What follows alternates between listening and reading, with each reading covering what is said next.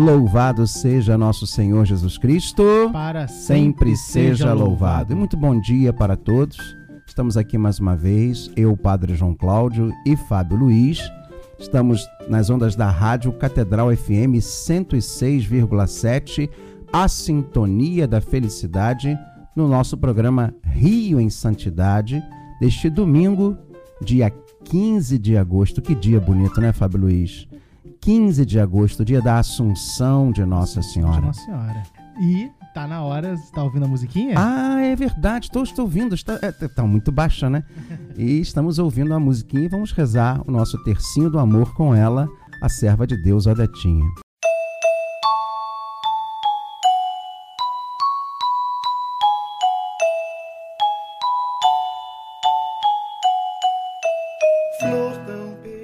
Nome do Pai, do Filho e do Espírito Santo. Amém. Quero passar o meu céu fazendo bem à terra. Meu Jesus, eu vos amo. Meu Jesus, eu vos amo. Meu Jesus, eu vos amo. Meu Jesus, eu vos amo. Meu Jesus, eu vos amo. Meu Jesus, eu vos amo. Meu Jesus, eu vos amo. Meu Jesus, eu vos amo. Meu Jesus, eu vos amo. Meu Jesus, eu vos amo. Quero passar o meu céu fazendo bem à terra.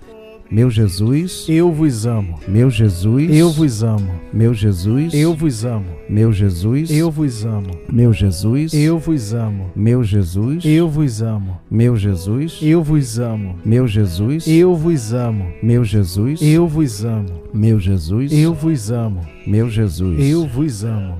Quero passar o meu céu fazendo bem à terra. Meu Jesus, eu vos amo. Meu Jesus, eu vos amo. Meu Jesus, eu vos amo. Meu Jesus, eu vos amo. Meu Jesus, eu vos amo. Meu Jesus, eu vos amo. Meu Jesus, eu vos amo. Meu Jesus, eu vos amo. Meu Jesus, eu vos amo. Meu Jesus, eu vos amo. Quero passar o meu céu fazendo bem à terra. Meu Jesus, eu vos amo. Meu Jesus, eu vos amo.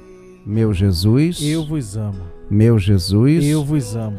Meu Jesus, eu vos amo. Meu Jesus, eu vos amo. Meu Jesus, eu vos amo. Meu Jesus, eu vos amo. Meu Jesus, eu vos amo. Meu Jesus, eu vos amo. Quero passar o meu céu fazendo bem à terra. Meu Jesus, eu vos amo. Meu Jesus, eu vos amo. Meu Jesus, eu vos amo. Meu Jesus, eu vos amo. Meu Jesus, eu vos amo. Meu Jesus, eu vos amo. Meu Jesus, eu vos amo. Meu Jesus, eu vos amo. Meu Jesus, eu vos amo. Meu Jesus, eu vos amo. Meu Jesus, eu vos amo. Meu Jesus, abençoai-me, santificai-me, enchei o meu coração de vosso amor. Meu Jesus, abençoai-me, santificai-me, enchei o meu coração de vosso amor. Meu Jesus, abençoai-me, santificai-me, enchei o meu coração de vosso amor. E claro que estamos de volta também com o nosso telefone, né? Nós temos o Zap da Santidade, né, Fábio Luiz? Nosso telefone celular você pode ligar, mas é só para mensagem, não é isso? É, você pode já, a partir dessa semana, você pode mandar mensagem de áudio que nós vamos ouvir e aí uma ou duas a gente coloca no ar. Não vão ser todas, mas se você quer ver a sua mensagem, quer ver não? Ouvir. Verdade, você quer ter a sua mensagem lida, vai ser mais fácil. As de áudio a gente vai selecionar. Então isso. Então você pode mandar tanto o seu áudio curtinho ali, 30 segundos, dizendo o seu nome, o nome da, do seu bairro, da sua paróquia e a mensagem ou você pode também mandar isso tudo por texto. Ah, eu tenho vergonha da minha voz. É, escreve. Mas pode também ser por áudio pra gente fazer essa interatividade legal aqui no Rio em Santidade. Santidade. Tem, e tem, temos mensagem no Zap da Santidade? No segundo bloco eu digo. Ah, Mas então. Qual é o número do Zap da Santidade? O número é 99588 1230.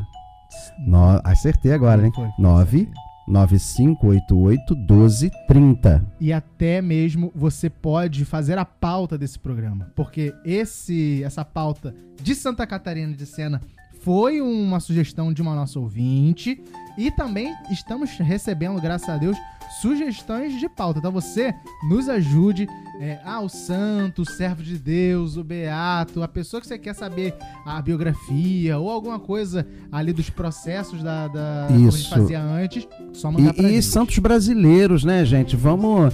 Santos do Rio de Janeiro, que mesmo que não sejam canonizados. Ah, eu queria saber a história de. Agora também não vai pedir uma história complicada de alguém assim que. Dona Maria do, do apostolado de oração lá da paróquia e tal. Não.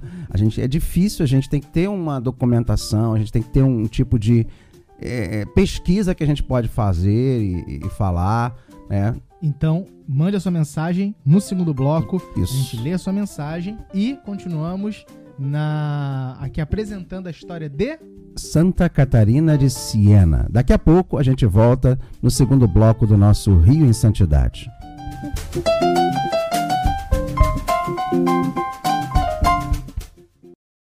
Você está ouvindo o programa Rio em Santidade.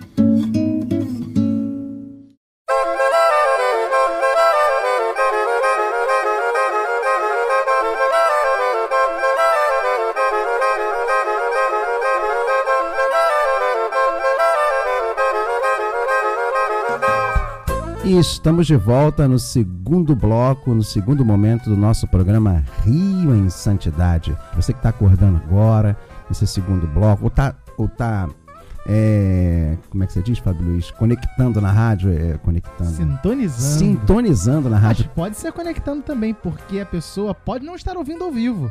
Ela pode estar ouvindo o quê? Ah, é O verdade. podcast. podcast, é ela verdade. Ou ela pode estar ouvindo a Rádio Catedral Isso. em qualquer lugar do mundo.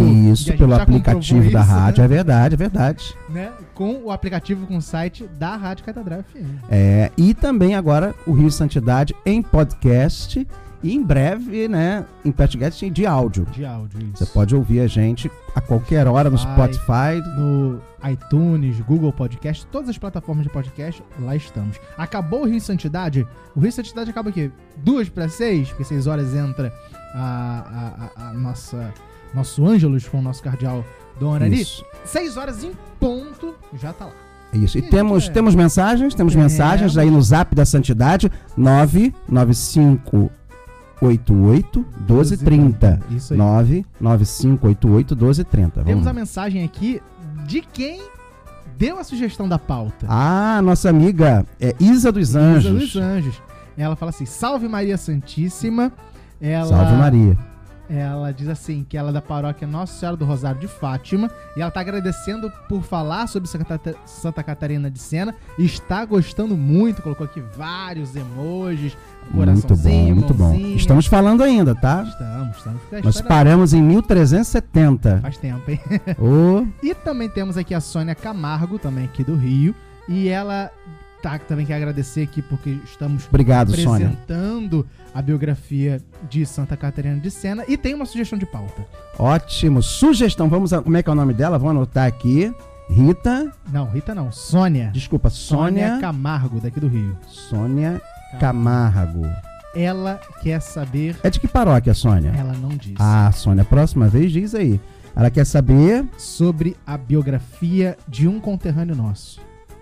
Ah, Dom Estevão Bittencourt. Dom Estevão Bittencourt, OSB, OSB. Ordem de São Bento. Vamos, vamos de- assim que terminarmos Santa Catarina de Sena, é, temos mais um ou dois programas aí para terminarmos. A gente vai com certeza, sim, foi meu professor Fábio Luiz. Como eu não vou fazer do meu grande mestre que me deu a primeira oportunidade da aula na vida, no seu curso lá, Mater Ecclesi. E foi um grande confessor meu, eu acompanhei, eu tive o privilégio de, de tê-lo como mestre. Aliás, eu e metade da Arquidiocese do Rio, né? E, e com certeza nós vamos fazer com muito gosto, com muito prazer, essa biografia do nosso querido Dom Estevão Bittencourt. Vamos ter que acionar o nosso departamento de pesquisa. Atenção, eu sei que tem padres que escutam e não falam que escutam, mas escutam o nosso programa. Padres, mandem também, vocês são curiosos, mandem também é, pautas para a gente falar sobre santos, não só aqui da Arquidiocese do Rio, os santos brasileiros, Qual, os qual é o beatos. número que, que esses padres Zap da? Santidade, 9 9588 1230. Então, em breve, Dom Estevão Bittencourt. Em breve, em breve, o nosso querido, saudoso, amado, venerado. Salve, é, salve. salve, salve, Dom Estevam Bittencourt, aqui no Rio, em Santidade. E Santa Catarina de Sena. Santa Catarina de Sena. Nós começamos semana passada, né? Lembrando que estamos fazendo esse texto a partir do livro O Diálogo. Na introdução, que é o prefácio do tradutor, nós temos uma cronologia da vida dela resumida, mas que é muito interessante, né? Ela nasceu em 1347 com o nome de Catarina Lapa Benincasa ou Catarina de Siena, né? ou de Sena. Ela nasceu em 1347. Nós falamos um pouco sobre o seu início, sua infância, né, uns seis anos, a sua adolescência, o início da sua vida é, pastoral, né, das suas atividades. É, falamos das tentativas quando aos 15 anos a Catarina Benincasa ela entra para a Ordem da Penitência de São Domingos, que era uma associação religiosa formada somente por viúvas.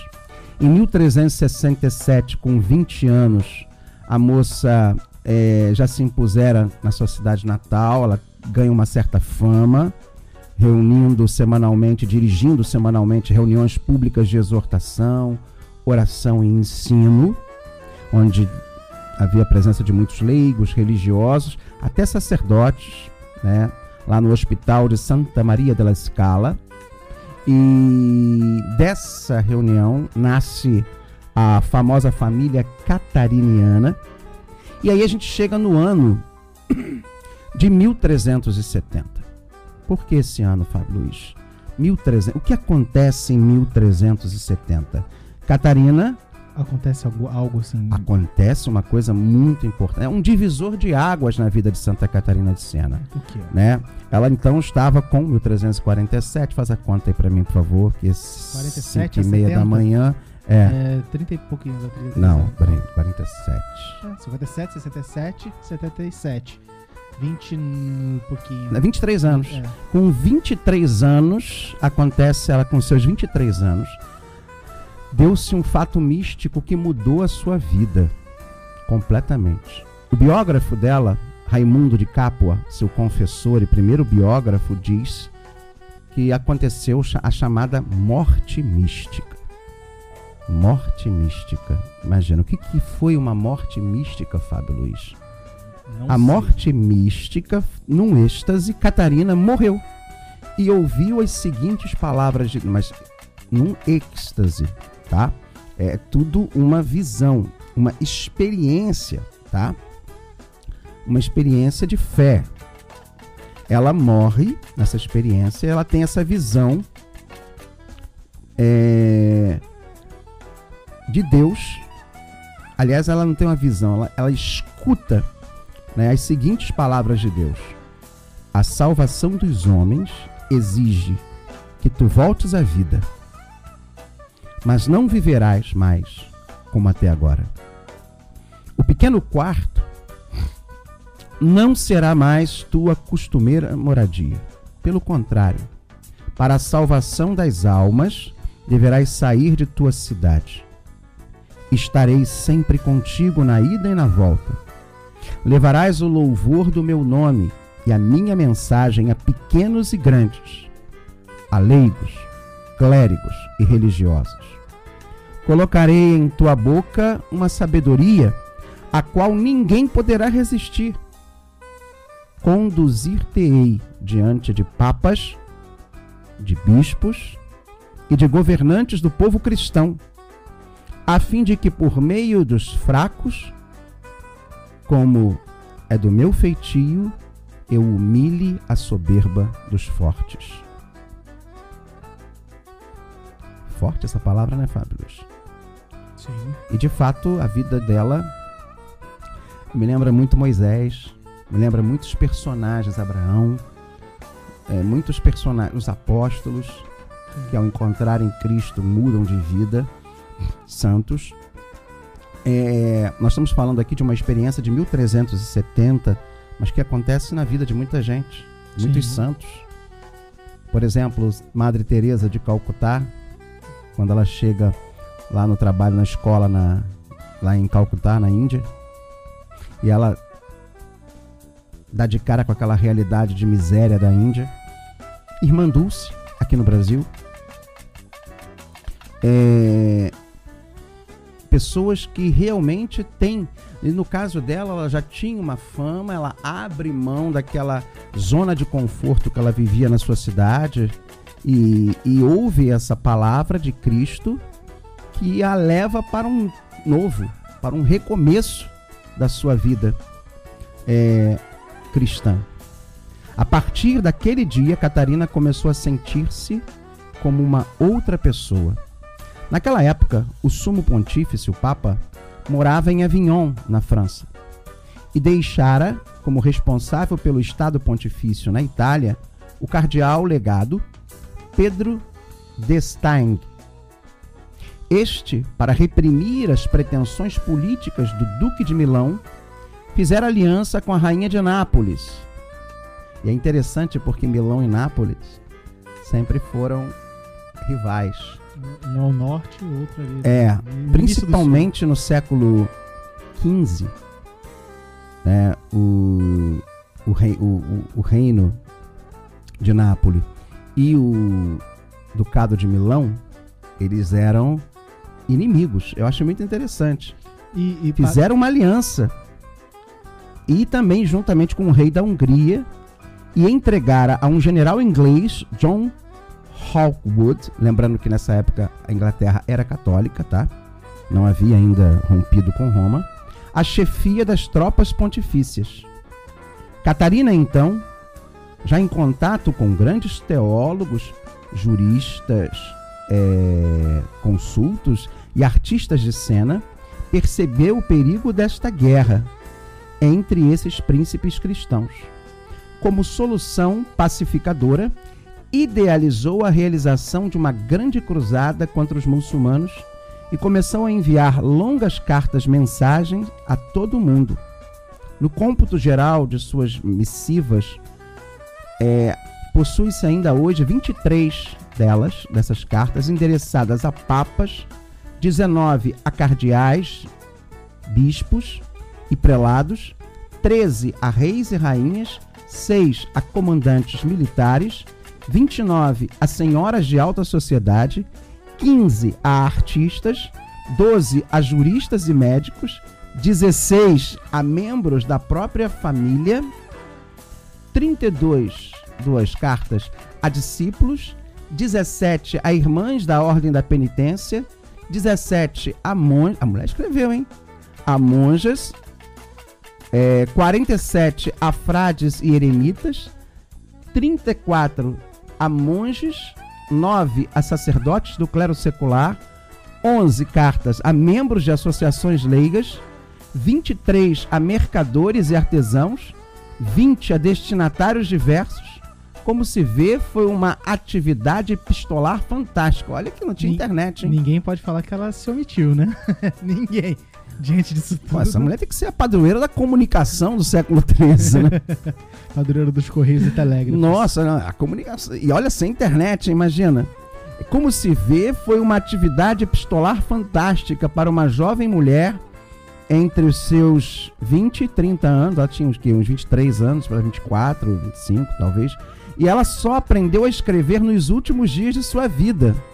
Ou seja, ela tinha uma galera, uma equipe. Tudo, isso tudo ditado, né? Ditado, hein? E que viveu em tempos nos quais os meios de comunicação eram rudimentares. Olha o que essa mulher. Ela literalmente tacou fogo na, no parquinho, né? Como o pessoal fala. Ela tacou fogo no parquinho, fogo do Espírito Santo. Ela quis mostrar que o foco não era a briga entre nós cristãos mas que nós deveríamos nos unir contra, segundo aqui, o inimigo comum, que eram os muçulmanos naquela época. E, e padre, nessa época, né, o, o, você falou aí, tá no texto, que o Papa não estava em Roma. Estava Pode fazer um pequeníssimo resumo por o porquê o Papa não estava em Roma? Ah, é uma treta muito complicada para fazer um pequeníssimo. é, foi um dos grandes problemas nesse período, sabe? é, a crise chamada cisma do Ocidente. Né? E é uma treta muito complicada. Não dá para falar Santa do Catarina cisma. de Sena ajuda a resolver. Então, ela ajuda, ela vai ser a grande interlocutora para que se resolva a volta do Papa para Roma. É uma treta, gente, que, olha, o negócio o negócio acaba com três papas e é um excomungando o outro. Foi um cisma, é, uma divisão que, assim, é muito complicado fazer um resumo sobre isso a gente precisaria falar especificamente sobre isso num programa ou numa. E mesmo assim é, é complicado porque você tem que ter uma atenção muito grande aos acontecimentos, aos fatos. O que a gente pode dizer, de fato, como você acabou de falar, Fábio Luiz, é que Santa Catarina ela foi a grande interlocutora de Deus da ação, o grande vamos dizer que foi a grande instrumento do Espírito Santo para que essa, essa esse cisma chamado cisma do Ocidente, ela ele pudesse ser dissolvido e o Papa voltar para Roma. Né? Então, foi uns 70 anos com, com o Papa. É, foi, foi, um, foi bastante tempo. E assim, e aí você Roma vai ter que. E para você entender isso legal e não ser anacrônico, quer dizer, você não estudar olhar para um fato do passado com a cabeça do presente, você vai entender. É, você tem que entender, você tem que fazer uma imersão naquele momento. Sim. Naquele momento histórico. Senão fica completamente confuso. Não, não, não. Fica, não é só confuso. Se você for olhar com o olhar de hoje, você não vai entender absolutamente nada. E isso vai ter decorrência, inclusive, na eleição dos papas do século é, 15 e 16. Né? Inclusive, esse cisma do Ocidente, ele também acaba sendo um dos antecedentes da, da reforma protestante. Sim. É, e porque... chama de cisma do Ocidente porque já no início lá do... no século XVI é porque já no, no início do, do, do, século do segundo século da cristandade né teve o, o cisma do Oriente né com que, que não não foi no século VI não, não. tô falando não, no início do, do, do, segundo milênio ali ah do 1200 1100 e pouco é, é. É. o cisma do Oriente o do Oriente do Oriente esse tá aí até hoje é esse ainda mas já existe desde né, de São Paulo VI para cá e, e, já se vem já se foram retiradas as comunhões mútuas sim. já se tem tido um diálogo profundíssimo sim, né sim. É uma reaproximação exatamente a gente vê o Papa João Paulo II indo a, a Constantinopla a Turquia Bento XVI é. o próprio patriarca vindo né das igrejas dessas igrejas ortodoxas é, fora da comunhão, talvez a que esteja mais se aproximando agora, inclusive o próprio Dom Arani recebeu, é o, o metropolita da, da Rússia, né? Então, assim, inclusive eles estiveram aqui no Rio, depois foram, a Arani o recebeu, se não me falha a memória, e o Papa também. Então, assim, foi uma primeira visita, tanto que o Papa, o grande sonho de São João Paulo II de viagem ele não conseguiu fazer. Ir à Rússia. Né? Ir à Rússia. É, ele queria ir à Rússia e à China. É, a Rússia quase ele conseguiu. É, mas porque a Rússia estava vivendo aqueles momentos de queda da União Soviética.